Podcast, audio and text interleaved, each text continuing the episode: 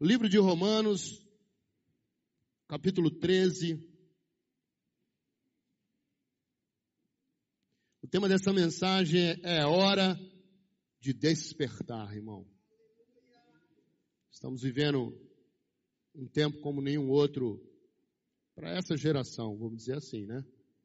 Outras gerações viveram tempos como esse e muito, talvez, talvez não, situações mais desafiadoras ainda. Mas para essa geração, eu desconheço um tempo tão, tão difícil como o que estamos vivendo. Mas isso é normal, isso é, isso já é esperado, porque quem conhece a palavra, quem vive através dos preceitos e mandamentos do Senhor, e que está vivendo pelo Espírito, andando no Espírito, está sendo alertado e está sendo prevenido por conta desses acontecimentos para esse tempo, para o que estamos vivendo.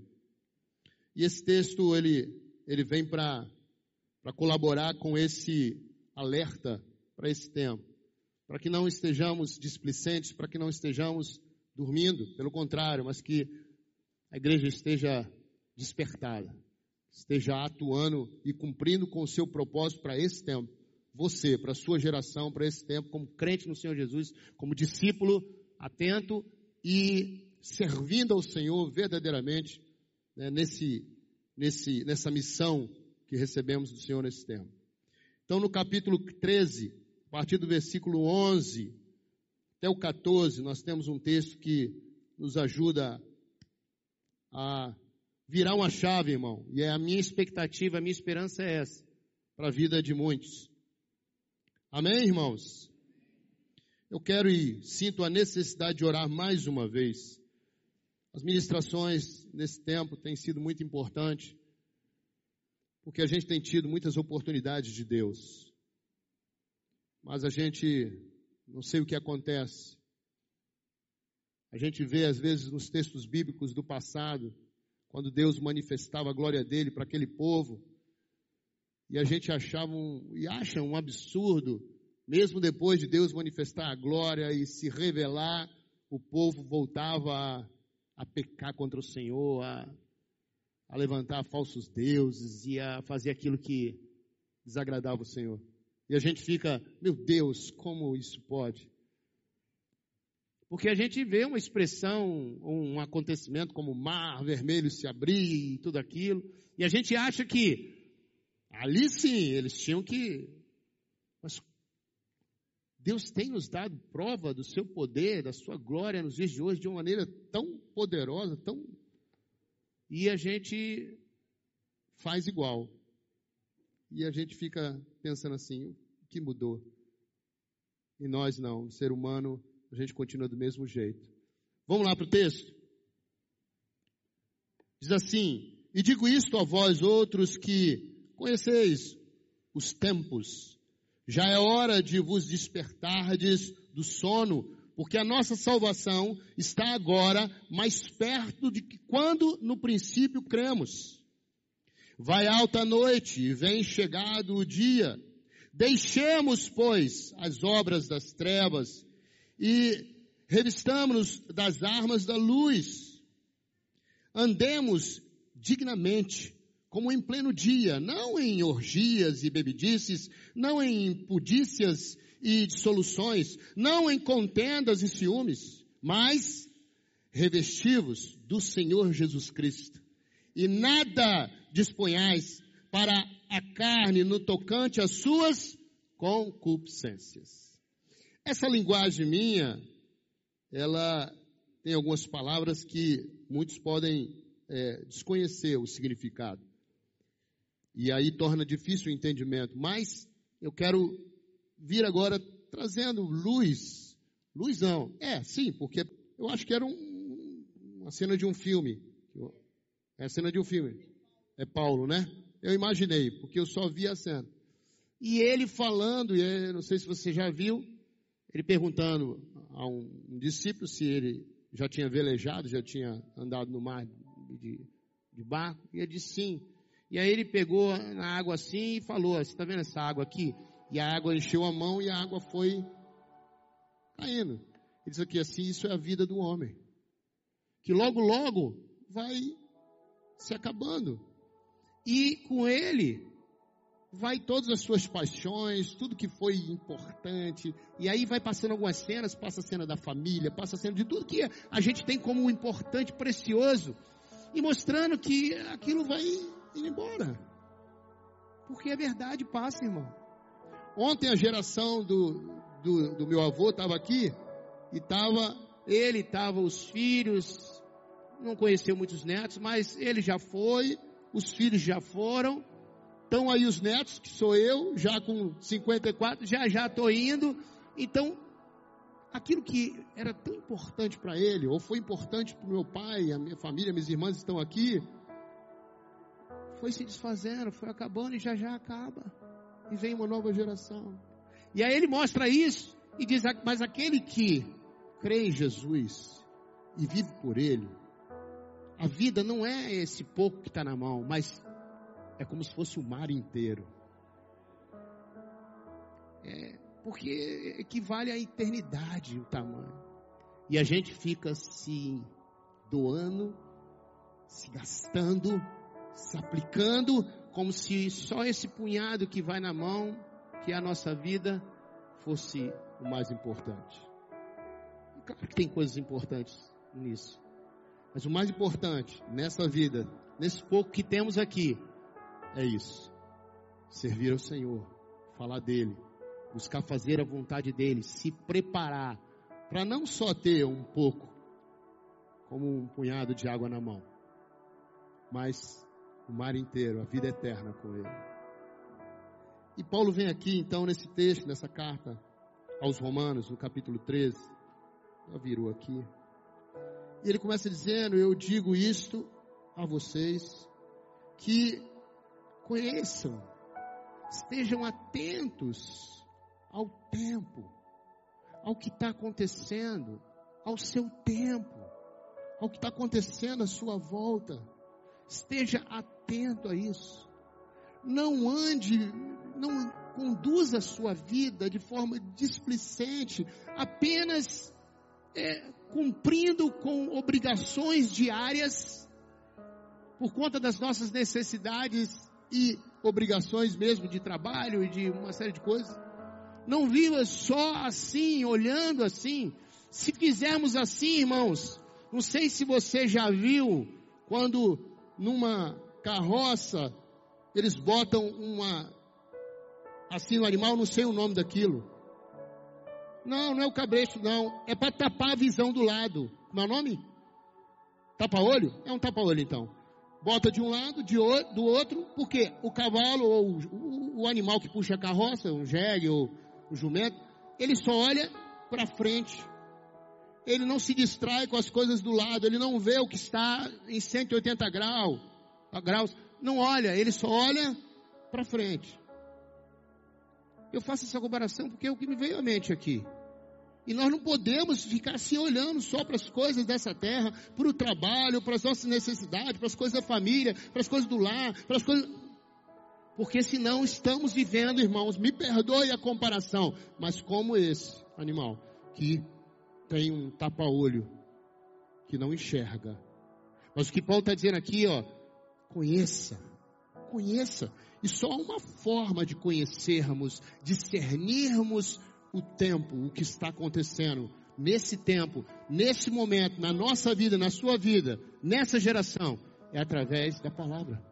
Porque aqui tem toda a sabedoria, todo o entendimento está aqui. O ser humano vai caminhando como louco, e o mundo está sendo conduzido como uma, um, um rio que desce assim, ó e vai levando. E se você não abrir os olhos, você vai sendo conduzido pelo fluxo da vida do mundo, que requer de nós participação, claro. Nós estamos inseridos nessa terra, a gente trabalha como todo mundo trabalha, a gente tem necessidades como todo mundo tem, a gente tem responsabilidades como todo mundo tem. É verdade, isso é certo. Agora, nós não podemos entrar nessa correnteza, porque ela puxa mesmo, irmão. ela puxa. Não sei se você já, já vivenciou estar numa correnteza, querer nadar e sair dela. Como é difícil, irmão. Muitos não conseguem. Seja no rio, seja no mar, muitos não conseguem e morrem por causa da força da corrente. Você bate, bate, bate os braços, mas chega um momento que você não consegue. É assim que está acontecendo. O mundo está com a correnteza puxando. E se você entrar nela e se distrair, você vai ser levado, irmão. E Paulo está alertando aqui, olha, desperta. Ele diz assim, olha, conheça o tempo. Eu posso levar você ao livro de Eclesiastes, abra aí Eclesiastes, vira rapidinho. Eclesiastes 8 diz assim: quem guarda, quem guarda o mandamento não, não experimenta nenhum mal. E o coração do sábio, porque quem guarda o mandamento, quem conhece a palavra, vai se tornando sábio. Então o coração do sábio conhece o tempo e o modo para todas as coisas. Conhece o tempo, ou seja, o tempo para realizar e fazer qualquer coisa e o modo que devemos fazer qualquer coisa. E ele continua ainda no versículo 6, porque para todo propósito, todo propósito, para a sua vida, para os seus projetos, para aquilo que você deseja, para a sua vida com Deus, para tudo, diz o texto aqui, porque para todo propósito há tempo e modo, porquanto é grande o mal que pesa sobre o homem. Para tudo há o tempo certo, para tudo há o modo certo, e a gente precisa estar atento. Por isso que Paulo vem aqui e fala primeiro isso, e ao mesmo tempo ele diz: já é hora de vos despertardes do sono. Ele traz o sono como uma forma de entender como as pessoas estão caminhando. Porque quando estamos dormindo, estamos inativos, irmãos. Não estamos operando nada não estamos nem pensando. No mal, mal, mal estamos sonhando. Irmão, tem dois jeitos de você sonhar. Um é quando é espiritual, e Deus traz e dá sonho espiritual, ah, eu sei que dá. Minha esposa, ela é. Deus dá muito sonho espiritual para ela. Já vivenciamos coisas so, sobrenaturais com sonhos. Ou então você ir dormir de barriga cheia. Misericórdia, irmão. Esses dias eu comi muito, comi um churrasco à noite e abusei, irmão. Fui, fui dormir. Em seguida, irmão, que noite tribula, atribulada. Jesus amado. Eu tinha consciência que eu estava dormindo, mas acordava toda hora. E aí foi uma noite que eu acordei exausto, porque os sonhos eram sonhos que cansavam. Às vezes eu acordava palpitando, porque eu estava vivendo um drama, uma situação, e a noite foi agitada. Então, irmão, só tem essas duas formas de você sonhar mesmo. Ou é espiritual, vem de Deus, ou então se tiver de barriga seca. Porque quando a gente está dormindo, irmão, a gente está inativo, a mente está inativa, ou pensando besteira, como eu falei, ou então recebendo algo de Deus. Mas estamos ali, inertes. E ele traz o sono aqui como essa, essa, esse, esse período de insensibilidade, inoperância, que estamos sem agir, sem fazer, sem realizar nada. E ele está dizendo porque não tinha ninguém dormindo aqui, irmão. Presta atenção. Quando Paulo fala aqui, ele não está falando com ninguém que estava dormindo demais. Ô oh, irmão, poxa, você está dormindo demais, eu estou te procurando. Chego 10 horas lá para te chamar para a gente sair para fazer as coisas, para ver o jeito. Você está dormindo. Não, irmão. Ele está tratando de uma condição de vida como alguém que dorme, mesmo no meio da atividade, mesmo vivendo aquilo que eles estavam vivendo, tinha gente que parecia que estava dormindo. E ele disse então, ó, desperta, acorda. Porque nós estamos vivendo um tempo difícil, nós estamos sendo desafiados como igreja, como discípulos, como crentes. E tem muita gente que está como que dormindo, irmão. Dormindo para as coisas espirituais talvez muito ativo, acordado, elétrico, ligado nos, no 220, mas para as coisas do mundo, para o trabalho, para isso, para aquilo, e está se, se, se cansando, ficando exausto, doando tudo, mas para as coisas espirituais, está dormindo. Dormindo. E essa palavra de Paulo é tão importante, tão oportuna, irmão. Porque ele vem falando e ele vai dizer logo mais que, ó, a salvação está mais perto, está chegando. Está chegando. Mas eu não quero adiantar, eu quero ir lendo os versículos para a gente poder entender o que Paulo está querendo falar conosco, o que falou com os, de, os irmãos nessa carta. Porque a nossa salvação está agora mais perto do que quando no princípio cremos. Olha, está mais perto de uma maneira ou de outra, irmão. Está mais perto porque Jesus está às portas e está para chegar. E está mais perto porque você está envelhecendo, irmão. E o dia de Cristo para você está chegando. Se você morrer por velhice. Porque pode não ser por velhice. Irmão, o, o momento que estamos vivendo com essa pandemia, eu não sei como as pessoas ainda não despertaram para isso. Que você não é nada. Você morre por causa de um vírus. Nem microscópico é. Porque não, não dá nem para ver pelo microscópio, microscópio esse vírus. É por um microscópio que se vê, mas um microscópio muito avançado. Não é qualquer microscópio. Então, esse minúsculo, que quase não se vê, mata você rápido. Nós temos visto isso acontecer, nós estamos aí vivendo um turbilhão de emoções. Com aqueles que estão morrendo, com aqueles que estão sendo tratados, estão sendo salvos, vem a alegria, festejamos a, a, a, a cura da pastora e quase foi, irmão. Quase. Muitos não foi quase, foram mesmo. Irmão, quem aqui está isento? Tirando as crianças que não tem caso, estou olhando aqui, todo mundo aqui está, ó, na berlinda. E a vida é uma, é uma caixinha de surpresa. Qualquer momento, qualquer um de nós, irmão, pode sofrer alguma coisa, como aconteceu lá em casa. E aí eu não sei como isso não desperta a gente. Essa palavra vem para te ajudar, para que, poxa, os seus olhos se abram, para que a ficha caia, para que você entenda que é daqui para ali, ó, pum.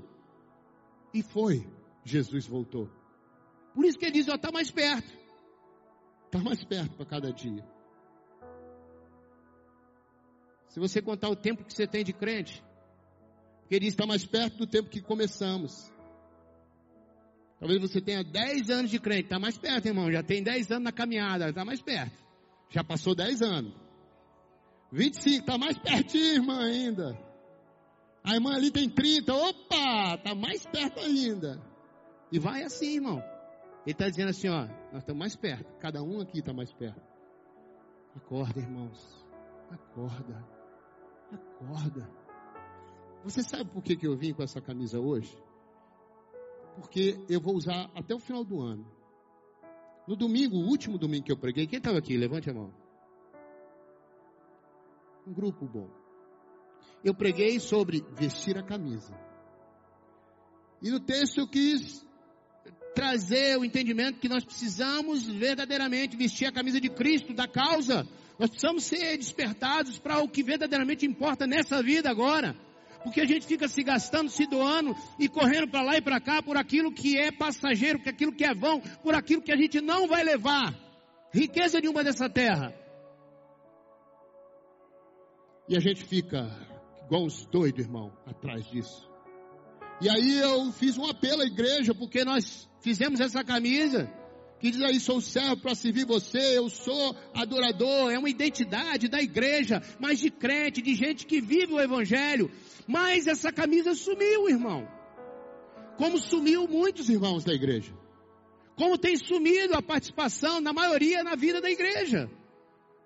Mal mal estão vindo a um culto ou outro, mas não estão vivendo aquilo que a gente vivia há um tempo atrás. Ah, pastor, mas tem o Covid. Tem... Irmão, se a gente colocar diante de nós essa desculpa, ah, meu irmão, Os irmãos que vieram antes de nós sofreram coisas piores, não deixaram de viver a igreja nem ser crente. Foram perseguidos, ficavam dentro de casa, iam para um lado para o outro, mas não deixavam de viver a igreja. E se a gente botar a nossa, a nossa, é, o nosso sono, muito bem, pastor, obrigado. Se a gente colocar o nosso sono na conta do Covid, ah, irmão, não cola não para Deus. Não cola, não adianta. Porque se chegar o dia de Cristo para você, você vai chegar lá de. Você viu, foi o Covid. A gente não deixa de ser crente e viver a igreja por conta de Covid de forma nenhuma, irmão. Porque a gente vivenciou isso e a gente colocava mensagem na internet. Mas tinha muita gente que nunca assistiu à internet. Ou assistia de vez em quando, ou não tinha reverência, assistia de qualquer jeito, não cultuava. Vocês sabem do que eu estou falando fazia do culto um momento de, de lazer e não de culto realmente para Deus. E ele está dizendo aqui, ó, desperta, acorda, acorda, igreja. Por isso que eu vou viver a camisa como um apelo, irmão. Vou vestir a camisa todo domingo como um apelo. Vocês vão me ver todo domingo e eu vou sempre lembrar. Eu estou vestindo aqui, é um apelo, irmão, uma mensagem. É bom também que eu economizo roupa o ano todo. Mas é uma mensagem para você. Você precisa vestir a camisa, você precisa ser crente, você precisa viver a igreja. Você não está aqui como espectador. Você precisa viver o Evangelho. Você precisa participar. Até aqueles que eram, e eu fiz o encontro com líderes de grupão, com os nossos discípulos, para quê? Para ativá-los, para lembrá-los, porque até os que eram mais é, é, assíduos e participantes estão também assim mais slow, devagar, quase parando. E aí, irmão, a igreja está andando devagar, quase parando. Cadê o fogo, o evangelismo, os projetos, as coisas? Os jovens, tudo está meio parando. Então o propósito maligno, todo o intento de Satanás, tem em parte, em parte, conseguido êxito para frear a igreja, esfriar a igreja, colocar a igreja nesse sono. Isso que tem acontecido na vida de muitos irmãos.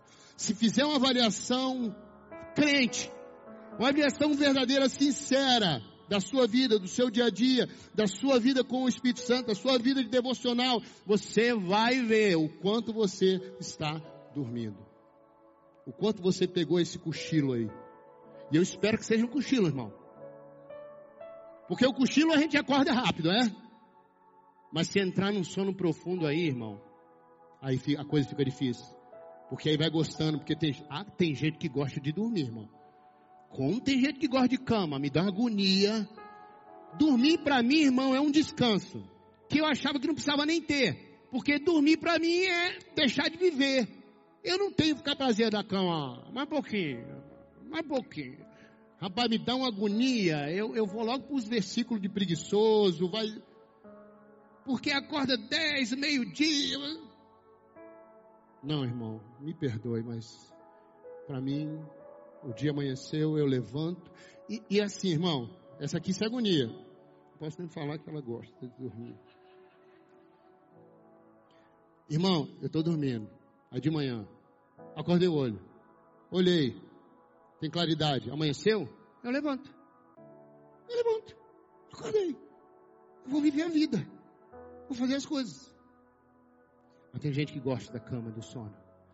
Que isso não esteja acontecendo com sua vida espiritual, irmão. Que você não seja esse que gosta do sono.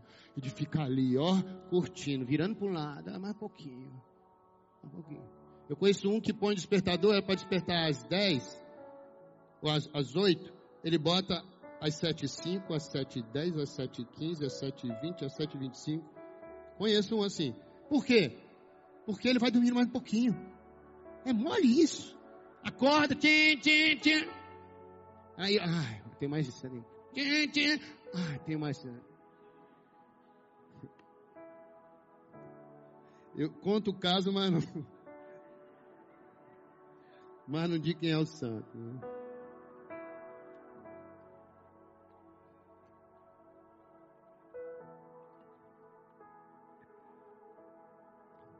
Onde é que paramos?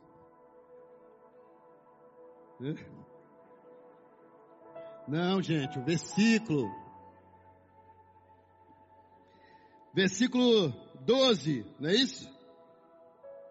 Versículo 12 diz assim: Vai alta a noite e vem chegado o dia. Deixemos, pois, as obras das trevas e, e revestimos-nos das armas da luz.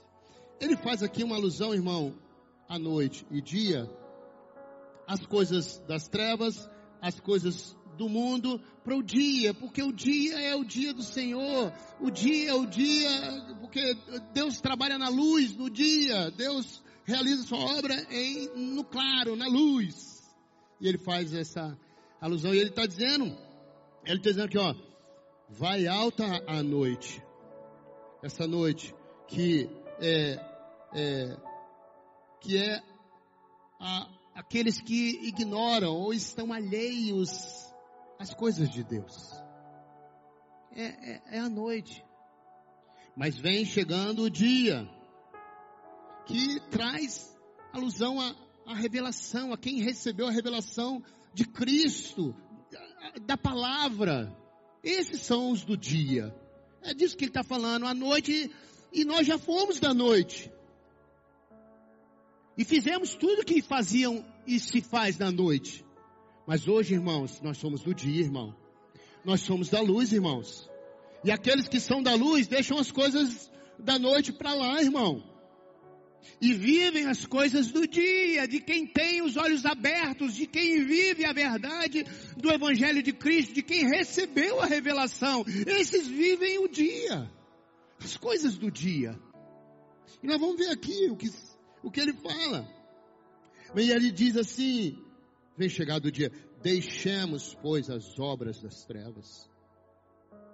E a gente se revista da, das armas da luz. O problema está aí, irmãos, deixar a noite.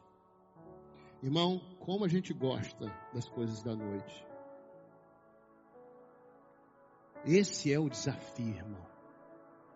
Porque a gente gosta muito das coisas da noite. E a gente vai vivendo as coisas da noite. A gente quer viver o dia, mas não se desliga da, da vida noturna.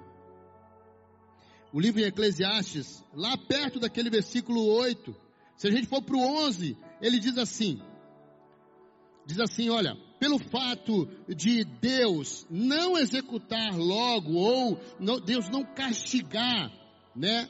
É,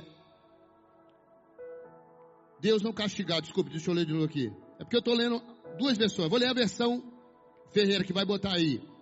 Visto como se não executa logo a sentença sobre a má obra, o coração dos filhos dos homens, do filho do homem, está é, meramente disposto à prática do mal. Mas tem uma versão que diz assim: pelo fato de Deus não executar ou Deus não castigar é, é, as más obras ou o pecado, né? O coração do homem pensa que não há problema em fazer o mal.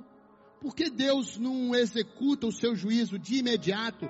Você peca, você erra, você está fora da vontade. Deus não é aquele que põe uma lupa assim, te, te executa de imediato. Não. Porque a gente vai fazendo, as obras da, vai, vai vivendo o escurinho, o escurinho, o escurinho, e as coisas não acontecem, nada muda aparentemente, a gente continua vivendo normal, a gente pensa que não tem prejuízo, que não tem consequência para isso. E Eclesiastes vem falando aqui. Por pensar isso, muitos se deixam levar pela, pela vida noturna, pelo mal. E aí ele, ele diz: andemos dignamente, como em pleno dia não em orgi, orgias, bebidices, não em é, impudícias, impudícias é imoralidade sexual. É porque essa versão tem umas palavras, por isso que eu, eu disse, não andemos com imoralidade sexual, impudícias, e dissolução, solução, algumas versões é, traduz como inveja, não em contendas e, e ciúmes, mas revestindo-nos do Senhor Jesus Cristo. E nada disponhais para a carne no tocante às suas concupiscências. O que é concupiscências, irmão? É premeditar, é você pensar em fazer aquilo que é errado, sabendo que é errado. Esse é o problema, meu irmão, de deixar as obras, porque a gente tem uma luta para deixar. A gente gosta de viver as obras da carne, ainda da, do, do que não é da luz. Essa é a verdade, irmão. E é uma luta, sim, para todos nós. Eu falo de mim mesmo, irmão. É uma luta. Nós somos seres humanos pecadores, que temos uma alma que deseja as coisas da carne. Deseja, irmão. Eu também desejo. Vem sobre mim os desejos. A palavra de Deus diz que, que Elias era homem cheio. Faz essa referência, cheio do Espírito, mas sujeito a todas as paixões, todas as tentações dessa terra. Quem dirá eu e você? Nós estamos aqui, irmão, nós estamos sujeitos, isso é certo. Agora, há uma maneira de resistirmos às coisas da, das trevas da noite e vivermos nas coisas do dia. É se estamos cheios do Espírito de Deus. Porque só Ele consegue nos frear, irmão. Só Ele nos faz discernir o tempo e o modo para todas as coisas. Só Ele faz com que a gente possa viver de forma reta, de forma digna. Porque é isso que Ele diz aqui, é isso que Ele pede. Saiu. Ele diz: andeis dignamente como em pleno dia, não em orgias, diz. Que a gente ande de forma digna de quem é da luz. Que você ande testemunhando por onde você vai, que você é do dia. Que as suas atitudes, que o seu testemunho seja de quem é do dia, que a sua linguagem, que a sua fala, que tudo que você faz seja de quem é do dia, e só pode viver assim quem anda pelo Espírito, só pode viver assim quem está desperto, quem está acordado, quem está buscando viver as coisas de Deus do dia. Porque se você não está vivendo, irmão, é, é ilusão. É pura ilusão. Porque a gente Precisa vestir a camisa, irmão. Se você é crente, crê em Jesus. Se você é da luz, veste a camisa de crente, de servo, de discípulo e viva como tal. Testemunhe ser esse. Onde você vai, no seu trabalho, que as pessoas recebam luz de você. Em o nome do Senhor Jesus, desperta o que o Senhor quer para nós é isso, esperta, porque os dias são maus, já está perto, mais perto do que quando nós começamos, irmãos. Nós começamos essa comunidade há 14 anos e está cada vez mais perto, irmão. Olha, só tem 14 anos e está pertinho de Jesus voltar. Desperta, você que está sonolento. Feche os teus olhos.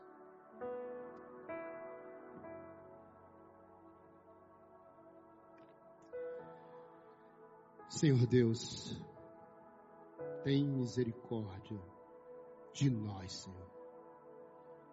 Eu oro por mim mesmo, Senhor. Porque essa palavra veio para mim, Senhor. Eu tenho que entender que o Senhor não apenas quer falar com a tua igreja, mas o Senhor quer falar comigo primeiro. O Senhor quer me deixar atento, Senhor. Porque os dias são maus, cada vez mais os desafios vão se avolumando, que as tentações, que as coisas dessa terra, desse mundo vão tentar, que o inimigo de nossas almas, ele tem o propósito de fazer e levar para o inferno, principalmente, ou, se possível, aqueles que são eleitos do Senhor, diz a tua palavra tem misericórdia de nós. Senhor, investida contra a igreja é muito grande. Mas, Senhor, ao mesmo tempo, desperta, desperta o teu povo. Acorda, Senhor, abre os olhos, nos faz discernir o tempo e o modo para tudo, Senhor. Senhor, verdadeiramente, Pai, o Senhor sabe que a mensagem do domingo passado, de vestir a camisa, de assumirmos uma posição diante do Senhor, diante do, da igreja, diante dos homens. É a mensagem para nós esse ano, Deus. É um desafio para tudo que o inimigo investiu no ano passado. Deus, nós temos que reagir, nós temos que nos levantar. A tua igreja é poderosa porque o Senhor é o Senhor da igreja. Pai, nós temos o teu espírito que faz com que a gente possa discernir tempo e modo, que nos dá um espírito de poder, de amor, de equilíbrio, o espírito, Deus, que nos faz avançar, Senhor. Mas, Senhor, ativa isso em cada um. Desperta a tua igreja, desperta o teu povo, Deus que possamos nos levantar com autoridade, porque a tua palavra diz que as portas do inferno não prevalecerão contra a igreja do Senhor. Pai, então em nome de Jesus, nos levanta, Deus, com autoridade, com poder, para derrubar todo intento maligno, para colocar por terra, Senhor, todas as ciladas, todos os intentos, todos os planos do maligno, Pai, em nome de Jesus. Porque o Senhor já garantiu a nós a vitória, Senhor. Somos mais que vencedores em Cristo Jesus. Mas eu não conheço nenhum vencedor que esteja só dormindo, Senhor. Em nome de Jesus, Senhor, desperta, Pai. Nessa noite eu profetizo sobre a tua igreja, sobre cada um de nós, um despertar do Senhor. Nós precisamos, Senhor, disso para que esse ano, mesmo com todas as limitações, mesmo com todos os desafios, Pai, a gente possa, Senhor, ir em frente que a gente possa romper com tudo e que a gente possa ter é, êxito, ter vitórias, que a gente possa crescer, que a gente possa, Senhor, saquear o inferno e trazer, Senhor, o mundo lá de lá, Senhor, da escuridão da noite, todos que pudermos para o reino da luz, para o dia, Senhor. Faz isso, Deus nos dá essa essa autoridade, esse poder. Na verdade, o Senhor já nos deu, só falta tomar posse, despertar Desperta essa igreja, Deus. Ativa de novo, Deus, aqueles que o Senhor chamou, que estavam, Senhor, cada vez crescendo mais nas coisas espirituais, na missão, na obra, com amor, com empolgação pelo ministério, pela igreja, pela missão. Deus, ativa isso de novo nesse lugar, Deus. Desperta a tua igreja, Senhor. Desperta o teu povo, Senhor. Faz isso, Senhor, é a nossa oração nessa noite, nesse culto. Que se cumpra o propósito da tua palavra, porque ela não volta vazia na vida de cada um. É a minha oração, grato, em o nome do nosso Senhor Jesus Cristo. Se você recebe, dá um amém mesmo para valer, irmão. Glória a Deus, glórias ao Senhor.